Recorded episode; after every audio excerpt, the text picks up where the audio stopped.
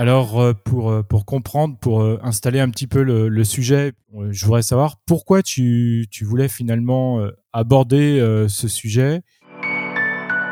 Aujourd'hui, vous êtes plus de 4000 abonnés à suivre Design Plus sur les plateformes d'écoute. Et très récemment, ce podcast a dépassé les 100 000 écoutes. Ouais, ouais, les 100 000 écoutes, c'est dingue. Alors, c'est grâce à toi. Alors, encore merci de continuer à écouter ce podcast. Mais ce podcast est aussi une émission entièrement indépendante et autofinancée.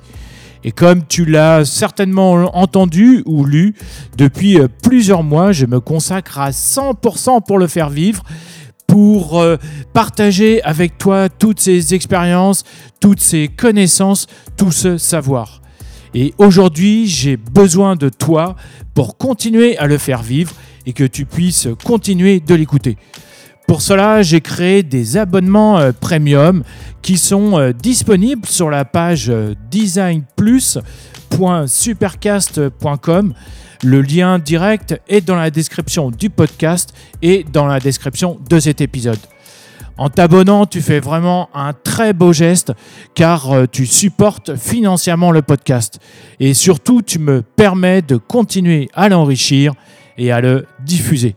Alors, euh, je compte vraiment sur toi pour t'abonner. Merci. Bien sûr. Euh, alors déjà, euh, on brille, clairement on brille en France par notre volonté d'entraide.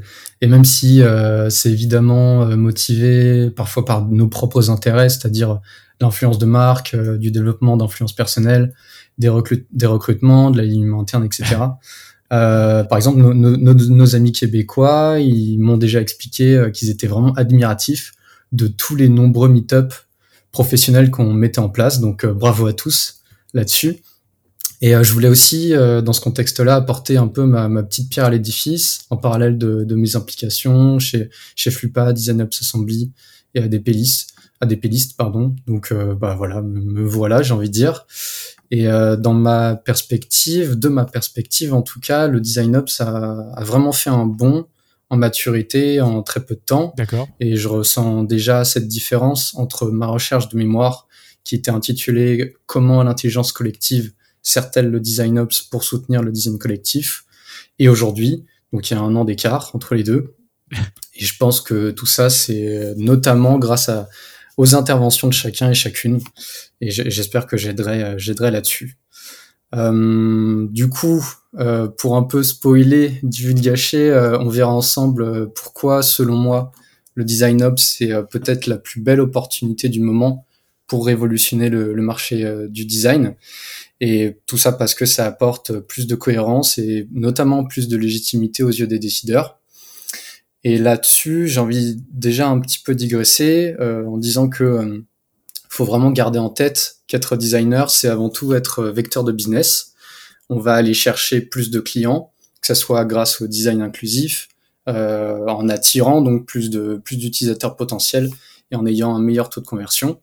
Ça permet aussi de, de, faire gagner du temps aux clients pour leur permettre d'être plus efficaces. On parle par exemple d'outils métiers euh, de logistique. Et là-dessus, pour moi, si on est face à quelqu'un peut-être d'hostile ou simplement inintéressé, par notre métier de designer, bah oui, ça arrive toujours.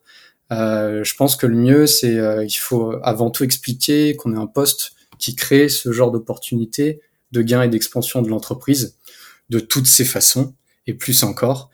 Et euh, même si euh, cette relation simple design égal business existe, il faut encore aujourd'hui batailler pour prouver sa valeur. Et c'est là que va rentrer en jeu le design, up design ops parce que c'est ce que permet le design ops. Euh, ça veut pas dire évidemment que cette compétence de prouver la valeur business du design, elle n'existait pas avant. N'importe quel lead manager faisait déjà du design ops, juste il nommait pas la spécialité.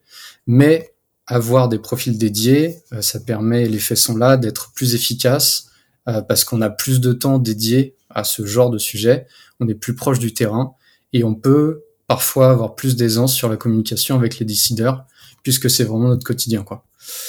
Et cette capacité du design ops à prouver la valeur du design, c'est l'une, je pense, des plus importantes.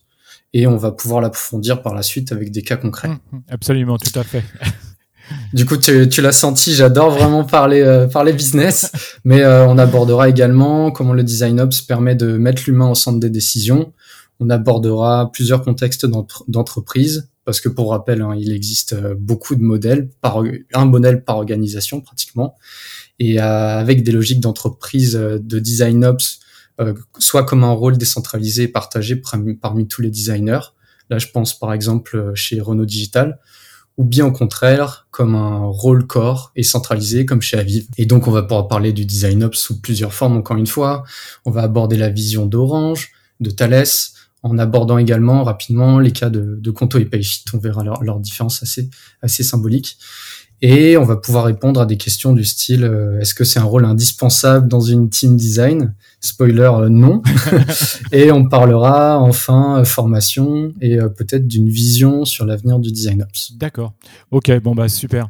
Alors tout d'abord, donc on attaque la, la, seconde partie en fait du. J'aimerais que tu nous donnes ta définition du design ops en fait. À quoi ça euh, ça correspond et à quoi ça sert?